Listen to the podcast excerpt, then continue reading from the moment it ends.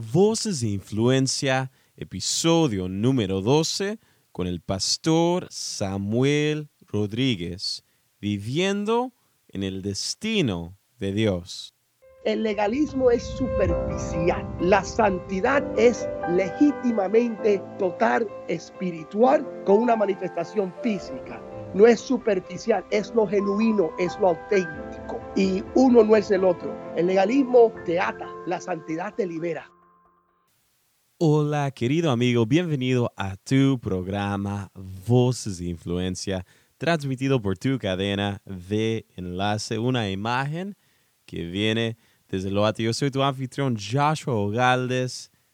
Cuando vivimos en el centro de la voluntad de Dios, cuando vivimos obedeciéndole a Dios, es impresionante lo que Dios puede hacer con nuestras vidas. Y la historia de hoy es un testamento de esta gran verdad. Hoy nos acompaña el pastor Samuel Rodríguez, el presidente de la Conferencia Nacional de Líderes Hispanos Cristianos, la asociación hispana cristiana más grande de los Estados Unidos, compuesta de más de 40 mil iglesias en el país. La cadena CNN, una de las cadenas más importantes y prestigiosas de los Estados Unidos, nombró a Samuel Rodríguez como el líder del movimiento hispano evangélico. Es muy solicitado en la Casa Blanca como un orador y también como un consejero de presidentes americanos. Además de los Estados Unidos, es uno de los pastores hispanos más influyentes de todo el mundo y el día de hoy nos acompaña aquí en Voces de Influencia para contarnos su historia. Así que con nosotros, Samuel Rodríguez.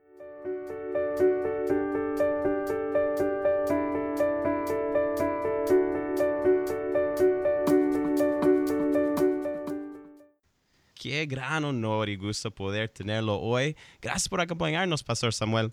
Un placer y un honor. Gracias por la invitación antes de estar con presidentes, antes de predicar en estas conferencias con mucha gente, queremos conocer a Samuel, cómo fue su niñez y también cuéntenos un poquito del pequeño Samuel, cómo era usted como niño.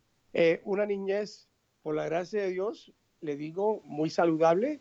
Mis padres me criaron en la iglesia, una iglesia evangélica, en, en un matrimonio estable, una familia llena de, llena de amor, de comedia, de mucha comida, de un buen sentir, eh, una familia humilde y comprometida a, mejorar a sus niños. So, me crié con un compromiso a la matemática y a la ciencia. Eh, mis padres no son, no son pastores, pero sí son creyentes, pero mi inclinación siempre fue una inclinación muy académica. Y luego a la edad de 14 años eh, fue que tuve un encuentro personal muy fuerte con Jesús. Cuéntenos un poquito, ¿cómo fue ese encuentro a, la edad de 14 años? Como me crié con un compromiso a lo que es la matemática, a, lo que es una trayectoria académica, había un programa en la tele que yo estaba muy fascinado con ese programa de ficción de ciencia, eh, un programa llamado Star Trek. Y dudaba mucho de lo que yo veía en la iglesia, dudaba mucho, era, yo me consideraría una, un, evangélico, un evangélico agnóstico, eh, pero más obligado que cualquier otra cosa. Pero ahí, en un momento dado, en una iglesia, Asambleas de Dios, en, en Pensilvania, donde me crié, ahí tuve un encuentro con Dios. Un director de un coro, de un ministerio llamado el Teen Challenge, llegó a la iglesia y bajo la unción de Dios, fluyendo en los dones del Espíritu Santo, eh, me llamó hacia afuera por nombre. Dijo, aquí hay un Samuel, nunca lo había conocido, él nunca había estado en nuestra iglesia, pero dijo, aquí hay un Samuel joven, Sammy, y la iglesia me señaló. Y ahí comenzó a profetizarme y hablarme sobre mi vida. Y cuando Dios te habla a esa temprana edad y te dice que vas a hablarle a presidentes y vas a orar sobre presidentes, y luego eso se cumple, eh, creo que es una buena evidencia que esto no es eh, retórica o una religión, es una relación que Dios establece con el ser humano para el cumplimiento de sus destinos. Así que eh, en ese momento, ese es cuando también recibió su llamado al ministerio. Sí, total, se activó todo, se activó todo, el llamado, el destino, el futuro, eh, nuevamente una afirmación sobre mi encuentro personal con Jesús, eh, algo muy poderosísimo. ¿Y, le fue difícil para usted dejar la ciencia y los sueños de, todo lo que tenía usted con, la ciencia y todo eso? Sí, bueno, eh, continué mi, mi, mi, rumbo académico cuando estuve en la Universidad de Penn State. En el, ya para entrar en el tercer año fue que tuve que tomar la decisión sobre mi carrera y ahí fue que sacrifiqué una carrera en lo que es la ciencia de computadora o ingeniería en computadora eh, por el ministerio a la edad de 20 años. Hay muchas personas y especialmente jóvenes que dicen, un día quiero hablar en multitudes o, quizás ven la vida suya y dicen, quiero ser como Samuel un día, pero no ven que quizás detrás de las escenas hay muchos sacrificios, lágrimas, entrega, carácter. Hasta la fecha, ¿cuál ha sido su experiencia más desafiante en el ministerio y el liderazgo? ¿Y cómo pudo sobrepasar ese desafío? La experiencia, el desafío más, ha sido más eh, lo que es escalar la montaña de proveer una plataforma de liderazgo para el pueblo latinoamericano de Estados Unidos. Y para unir este gentío que tiene tanta potencial, tanto futuro, tanto destino, fue un desafío. Pero por la gracia de Dios, eh, a una gran cantidad, no una forma perfecta, pero hemos logrado unir eh, la, gran cantidad de iglesias latinas eh, evangélicas en el país y ahora haciendo lo mismo en Latinoamérica. Y ese ha sido el desafío primordial, pero ha venido con lágrimas, con cicatrices, con, con batallas, con luchas. Y, y, lo que me ha mantenido ha sido un compromiso de vivir una vida santa. Primera de Pedro 1.16, donde hay santidad va a haber favor de Dios. Y la santidad atrae el favor de Dios, la humildad preserva ese favor. Eso es vivir una vida santa y humilde con esos dos pilares fundamentales. Y hemos logrado ver grandes cosas para, la, para la, gracia y la gloria del Señor y también para el beneficio de nuestro pueblo. Al ver al mundo latino a veces veo que, y hispano veo que hay una pasión hacia la santidad, los valores, el vivir con integridad. Pero una cosa que quisiera preguntarle es, ¿qué es la diferencia para usted entre la santidad y la religiosidad? No, una, otra palabra que vamos a aplicar sería el legalismo. Mm. La santidad de Dios es lo que requiere Dios, es el carácter de Dios. La otra forma de definir santidad es el carácter de Dios. Cuando yo digo que soy santo, yo estoy diciendo que yo vivo reflejando el carácter de Dios, que yo estoy hablando como habla Dios, que estoy caminando como camina Dios, sin mentiras, sin, sin impureza, sin pensamientos o actos erróneos o indebidos o carnales.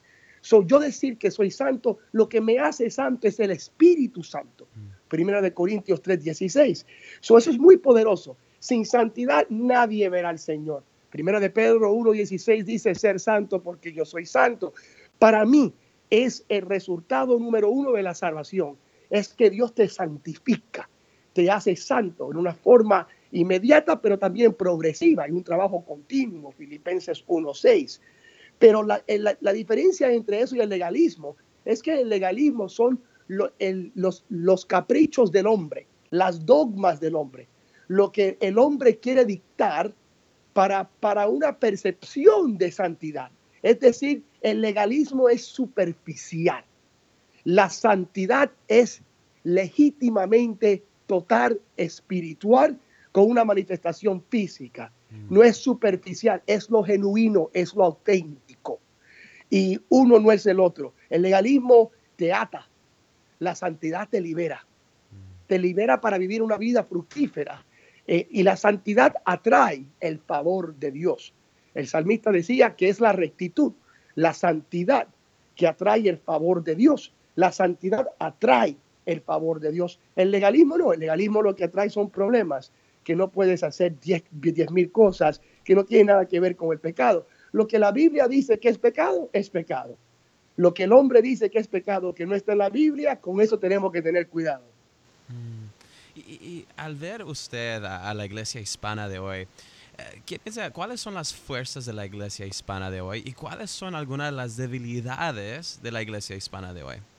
La iglesia hispana tiene la fuerza de la centralidad de Jesucristo. Somos un pueblo compromiso, comprometido a Jesús, comprometido también a lo que es la ortodoxia, la ortodoxia bíblica. Es la palabra de Dios, lo que es veritas. no estamos vendiendo ni disminuyendo la palabra. En otras palabras, en los púlpitos de las iglesias latinas todavía se predica Jesús y se predica la palabra de Dios. No son anécdotas, sino la palabra de Dios. Número dos, también tenemos este compromiso al Espíritu Santo. Creemos que Dios todavía se mueve hoy, que no es algo del libro de los hechos, que Él se mueve hoy, que hay milagros, hay señales, hay sanidades, hay salvaciones, hay liberación, que todo es posible y que Jesús vino para darnos una vida y una vida en abundancia, Juan 10:10. 10. tenemos pasión, tenemos gozo, tenemos un compromiso también a ver una transformación vertical y horizontal somos un pueblo muy poderosísimo, muy lindo, muy lleno de destino.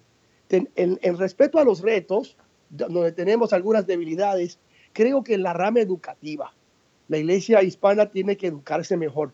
Y digo no solamente el, pastorar eh, con mucho respeto, colectivamente tenemos que mejorarnos, es decir, empujar a nuestros líderes, mejorar sus estudios, ir a seminarios, adquirir una maestría, un doctorado en teología, en ministerio, eh, en ese aspecto todavía estamos un poco detrás de nuestros amigos anglos eh, o afroamericanos. Tenemos que mejorarnos en la rama educativa y también empujar a nuestros jóvenes que también eh, lleguen a escalar unas metas verticales a través de la fe y de la educación.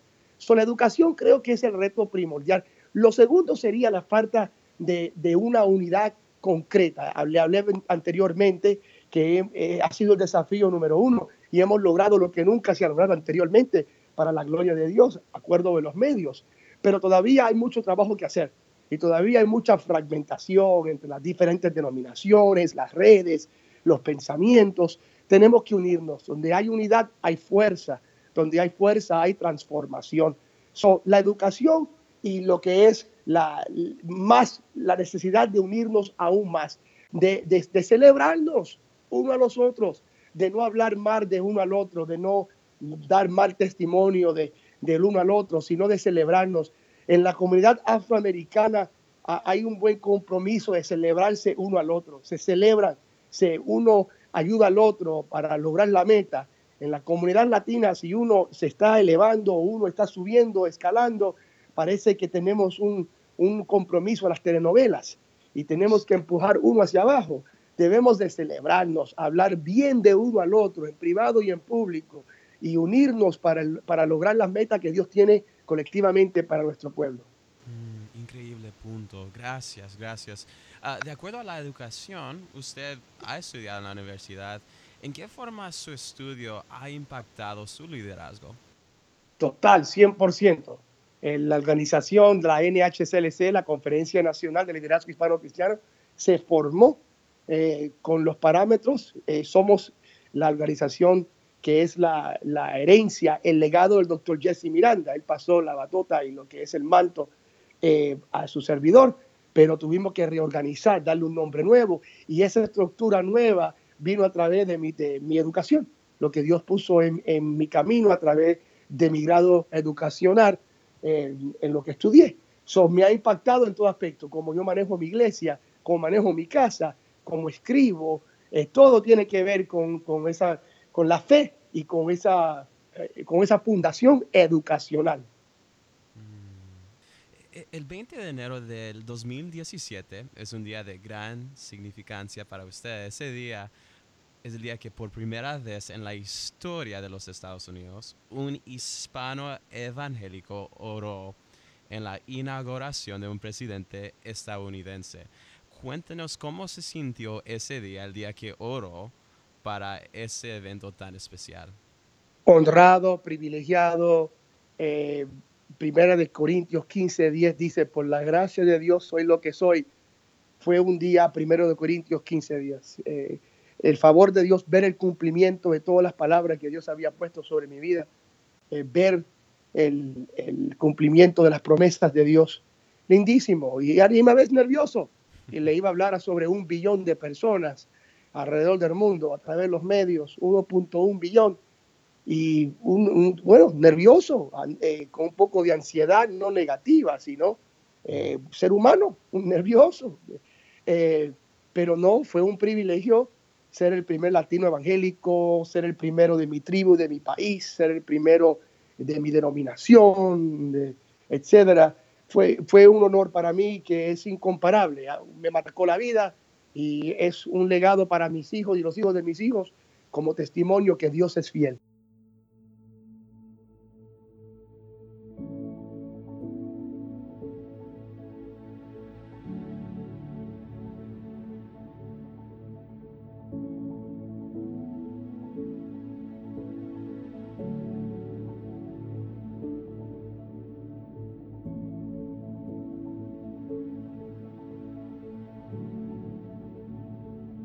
Estás escuchando Voces de Influencia, transmitido por tu cadena de enlace. Yo soy tu anfitrión Joshua Ogaldes y el día de hoy tenemos con nosotros al presidente de la Conferencia Nacional de Líderes Hispanos Cristianos la asociación hispana cristiana más grande de los Estados Unidos, Samuel Rodríguez. Y aquí continuamos con su historia.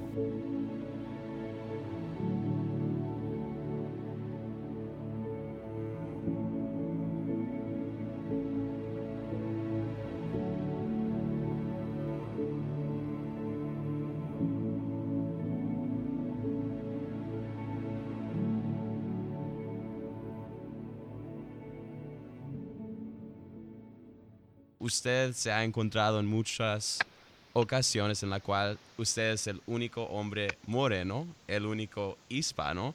Ah, ¿Se ha en algún momento sentido como un extranjero, fuera de lugar, menos por ser hispano? Jamás menos, jamás menos. Sí me ha encontrado el único latino, el único de color, pero jamás menos. Ni me considero una minoría, ni, ni tampoco tolero la idea que soy una minoría. ¿Minoría de qué? Porque el gobierno dice que soy una minoría. Yo soy, yo soy un hijo de Dios. Yo soy más que vencedor. Yo tengo, soy criado en la imagen de Dios. Cargo la gloria de Jesús por la gracia de Cristo. no tengo un complejo de inferioridad, de victimización. Todo lo contrario, soy un conquistador. Tengo una unción para el dominio, para cambiar las atmósferas, para bendecir, ser una bendición ser la, respuesta a la oración de otra persona.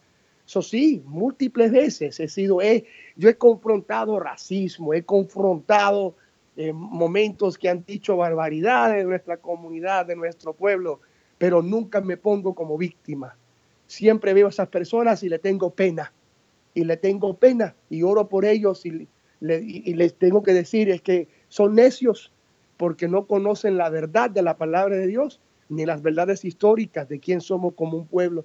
Eso no, eh, esa ha sido, como le he dicho, ha sido una lucha eh, para pelear para los derechos, para la igualdad, pero, pero también peleo hacia afuera contra la gente que nos percibe en una forma distinta y también peleo adentro de nuestro pueblo, porque lamentablemente hay muchos sectores de nuestro pueblo que han tolerado esa mentalidad de victimización perpetua que creen que somos una minoría, que creen que somos menos que los demás. Yo no soy menos de una persona, yo soy un hijo de Dios criado en la imagen de Dios y para mí el pueblo hispano latino es el pueblo que Dios tiene en este país para provocar el avivamiento más grande. No somos cola, somos cabeza. Y vamos a ver un mover de Dios como nunca anteriormente cuando nosotros nos levantemos en santidad y en humildad en su lugar de tanta influencia con, la, con el plataforma que usted tiene, es muy fácil perder el alma, en mi opinión, eh, dentro de un contexto donde hay poder, hay muchos elogios, hay mucha gente que quizás ah, lo buscan. ¿Cómo se mantiene fiel en medio de tantas tentaciones, fiel a su esposa, fiel a Dios? ¿Cómo se mantiene en integridad ah, en lo que Dios le ha llamado? Eh, sí hay tentaciones, no se puede negar, hay oportunidades no se pueden negar. Y, no es solamente en, la, respecto a lo que es las la mujeres o ese tipo de cosas, dinero, fama, fortuna, aún creo que la tentación más grande no es ninguna de las cosas que hemos mencionado. Creo que la tentación más grande es el sacrificar la verdad de la palabra de Dios sobre el altar de la política. Si tú sacrificas esto, te, eh, te tendrás acceso a tal persona o a tal plataforma. Si no dices esto, te invitamos para este evento. Y ese, ese tipo de tentación existe casi diariamente. Y esa es la tentación número una que hay. Y gracias a Dios que hay una promesa de Dios en las Sagradas Escrituras, que Dios nos da la fuerza y el poder para vencer toda tentación. Y en esa promesa yo descanso todos los días de mi vida, porque nuevamente la santidad y la fidelidad atrae el favor de Dios. Y si, y si no vivimos en integridad, el mismo Dios que da es el Dios que quita y jamás Él será burlado. A veces ah, dentro de, nuestro mundo veo ah, alguna desconexión entre ah, en los hispanos la, generación mayor y la generación menor. ¿Cómo usted está trayendo las dos generaciones a, unirse los unos con los otros. Muy bien, y es un compromiso nuestro a nivel personal, a nivel de iglesia, a nivel de organización, a nivel de movimiento, es casar a Abraham, Isaac y Jacob, múltiples generaciones, casarlas. Eh, eh, le doy gracias a Dios que tengo acceso a, las generaciones. Le hablo a una generación mayor que la mía, a mi generación y a la generación de los milenios, de los jóvenes que me siguen. Eh, y, tenemos acceso a eventos de jóvenes, a plataformas de jóvenes, etcétera. Lo hacemos a través de entender el idioma, hablar el idioma de esa generación, entender el contexto cultural, sociopolítico, académico, educacional, relacionar de esa generación. En otras palabras, ¿qué es lo que cree esa generación? ¿Qué es lo que mueve esa generación? Y cuando entendemos esa generación y, y hablamos el idioma de esa generación, podemos acercarnos ministrar de una forma eficaz a esa generación. Soy un compromiso eh, que tenemos para alcanzar, para equipar, para empoderar. La forma que yo lo veo bíblicamente es el, modelo de Primera de Reyes capítulo 19, versículo 19, cuando Elías le puso el manto a Eliseo, cuando él estaba empujando el arado, Eliseo empujando el arado. He predicado sobre ese mensaje. Eso es lo que yo vivo continuamente, buscando a Eliseo, un joven que esté empujando el arado, que, sabe lo que es trabajar fuerte en su familia, en su iglesia, en su fe, en su carrera, y buscar ese joven con gran destino y bajo la dirección de Dios ponerle el manto. So, al fin del día no es yo quedarme con el manto y con eh, lo que es la gloria, el, la trayectoria.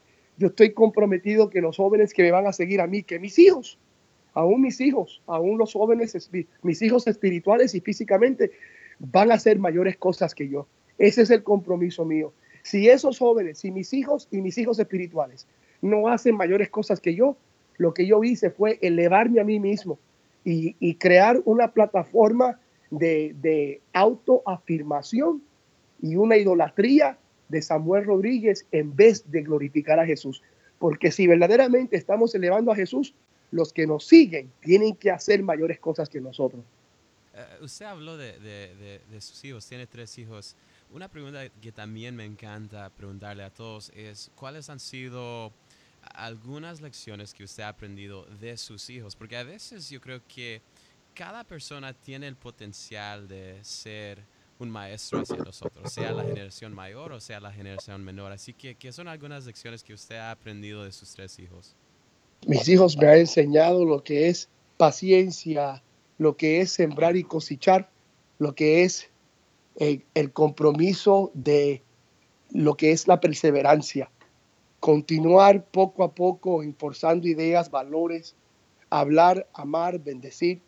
Eh, cada uno, tengo tres hijos, cada uno me ha enseñado una cosa muy distinta. Mi, mi, hija mayor me ha enseñado el poder de la gracia y de la restauración. Mi hijo en el medio me ha enseñado lo que es el poder de la perseverancia y el compromiso de la disciplina y mi hija menor me enseña lo que es la visión, el compromiso de tener una visión y correr con esa visión, no importando los obstáculos que se desarrollen en la vida. cada uno de mis hijos me inspiran, me inspiran, me ayudan a cumplir mi destino en Jesús. Estamos a punto de terminar ah, con las últimas preguntas, pero quisiera antes de las últimas preguntas darle un momento para hablarle a nuestra audiencia. ¿Hay algún mensaje dentro de su corazón que quizás quisiera compartir con América Latina y todos nuestros oyentes? Le mencioné anteriormente lo que es el, el poder de Primera de Reyes capítulo 19, 19, de ver a un joven empujando un arado, rompiendo tierra y sembrando semillas, Eliseo. Cuando el profeta Elías con su manto se acercó hacia él y le pone el manto encima, cambió la vida de Eliseo para siempre, la trayectoria del pueblo de Dios y marcó la historia. Para cada persona que me escucha, que sabe lo que es empujar el arado de la fe, el arado de la familia, el arado de las finanzas, de su carrera, de su sueño, de, de relaciones, de destino. Para cada persona que me escucha, que sabe lo que es metafóricamente, proféticamente, empujar el arado. Le digo en el nombre de Jesús, con sinceridad de corazón y compromiso de espíritu, que no se desanime, porque lo que viene para su vida es nada menos que un manto de una, de una porción sin límites. El que empuja el arado de la perseverancia recibirá el manto de la promoción. Y le digo en el nombre de Jesús que ese manto ya viene para usted. Gálatas 6:9 dice, no te canses de hacer lo bien, porque en tu debido tiempo recibirás una cosecha de bendiciones si no te rindes. Gálatas 6:9. So, esa promesa es para usted en este momento, en el nombre de Jesús. Mm. Hasta la fecha, ¿cuál ha sido su experiencia más grande con Dios? Hombre, la experiencia más grande que yo he tenido con Dios ha sido ver la gracia de Dios sobre mi, vida todos los días. Es todo, todos los días. Eh, mi, mi, experiencia más grande con Dios lo vivo todos los días. Cada vez que creo que fue la experiencia más grande, el próximo día veo otra experiencia, otra más grande. Y es vivir la, en la gracia de Dios, en la misericordia, en el amor de Dios, en el, en el destino de Dios, todos los días. So, uh, hubieron momentos que me marcaron durante el, el transcurso de mi vida, pero todos los días vivo la experiencia más grande con mi Dios. ¿Cuántos años tiene usted hoy? 48 años acabo de cumplir. Si pudiéramos adelantarnos unos 10 años, ¿qué es lo que más le interesaría escribirse a sí mismo? Si le diera un pedazo de papel y pudiera en este papel escribirse una carta a usted mismo 10 años de hoy, diciéndose, Samuel, por favor, no te olvides de esto, ¿qué se escribiría a sí mismo? ¿20 años o 10? 10. 10 años, ¿no? En los últimos 10 años. 10 años me, para me, adelante. En el futuro, Sí. si, si, si, si, me escribo 10 años en el futuro, eh, me voy a decir, Samuel, no te, no te olvides jamás de vivir una vida santa, saludable, humilde, sana y, y, comprometida a hacer una bendición a las otras personas. Samuel, no te olvides que más importante de ser bendecido es ser una bendición. Mm, mm. Más, impor, más importante de decir Dios contesta mi oración es Dios, hazme a mí, hazme a mí la respuesta a la, oración de otra persona. Eh, Samuel, no te olvides que no eres tú, es Dios. No tiene que ver con tu agenda, tiene que ver con la agenda de Dios. Samuel, sonría más, no te olvides sonreír todos los días, cantar un poco, danzar con tu esposa todos los días, por lo menos por un minuto, baila con ella eh, todos los días y abrazar a tus hijos, a tus nietos, eh, disfrutar de esta vida que tenemos con humildad y con santidad. No te olvides de gozar, de celebrar, de llorar con los que lloran, de tener misericordia, de perdonar a otros como tú has sido perdonado. No te olvides. Por la última pregunta del programa, el día que usted haya dado su último suspiro, ¿cómo quiere que lo recordemos? ¿Qué es lo que usted desea dejar como su legado en este mundo? Mi legado sería, aquí está Samuel Rodríguez, amante de Dios, comprometido a Jesús, su palabra, su espíritu, su pueblo, esposo fiel, padre que amó a sus hijos con toda su vida, un un ser humano comprometido en ser luz. Aquí está Samuel Rodríguez, un predicador lleno del Espíritu, comprometido en ser luz en medio de las tinieblas. Increíble, pues ha sido un gran honor poder tenerlo con nosotros hoy. Gracias por ser alguien que en muchas formas nos anima a vivir en santidad, a buscar a Dios y también en soñar. ha sido un gran privilegio tenerlo. Uh, ¿Qué es la mejor forma que todos nuestros oyentes pueden mantenerse conectados a usted, su organización y actualizados con todo lo que está haciendo usted? Por favor, seguirme en Instagram, Pastor Samuel Rodríguez. Todos los días pongo en español y en inglés un video, un devocional, todos los días. Fotos personales, videos en vivo. Eh, Pastor Samuel Rodríguez en Instagram, en Facebook, el reverendo REB. Samuel Rodríguez. Si busquen a Pastor Samuel Rodríguez en Facebook, también en español, ahí tengo todos los días devocionales, etcétera, que presentamos y también en el, idioma de habla inglés. En Twitter, eh, la NHCLC, NHCLC y las páginas de web pastorsam.com para mi ministerio personal y para la organización NHS, nhclc.org o la iglesiahispana.com. Gracias de nuevo, muchísimas gracias, Pastor Samuel. Te bendigo, gracias por el privilegio, un honor y un placer. Saludos a todos, declarando que lo mejor en Cristo viene de camino. Le bendigo una maravillosa conversación con el pastor Samuel Rodríguez y aquí les compartimos un segmento cortito de lo que va a ser nuestro próximo episodio con la pastora y autora Vanessa Gracia Cruz. La paz del Señor cubría mi corazón, me consolaba y me enseñaba que uno se puede levantar después de un, de un gran un gran duelo. Uno se puede levantar, uno puede seguir viviendo, uno puede seguir adelante y la vida puede ser gozosa. Vanessa Gracia Cruz es la hija mayor de los pastores Rudy y María Gracia y en el próximo episodio nos cuenta de cómo pudo sobrepasar el dolor de perder a su madre, la pastora María Gracia, en una conversación íntima y muy poderosa que no te puedes perder.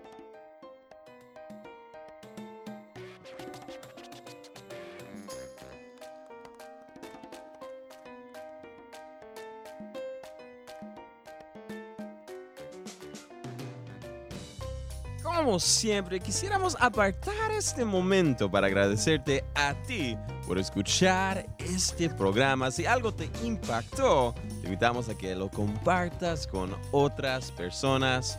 Es un gran honor y privilegio compartir con ustedes cada semana. De nuevo, muchísimas gracias por escuchar a Voces de Influencia. Yo soy tu anfitrión Joshua Ogaldes, despidiéndome de parte de todos aquí en Enlace. Un fuerte abrazo, querido amigo. Que Dios te bendiga.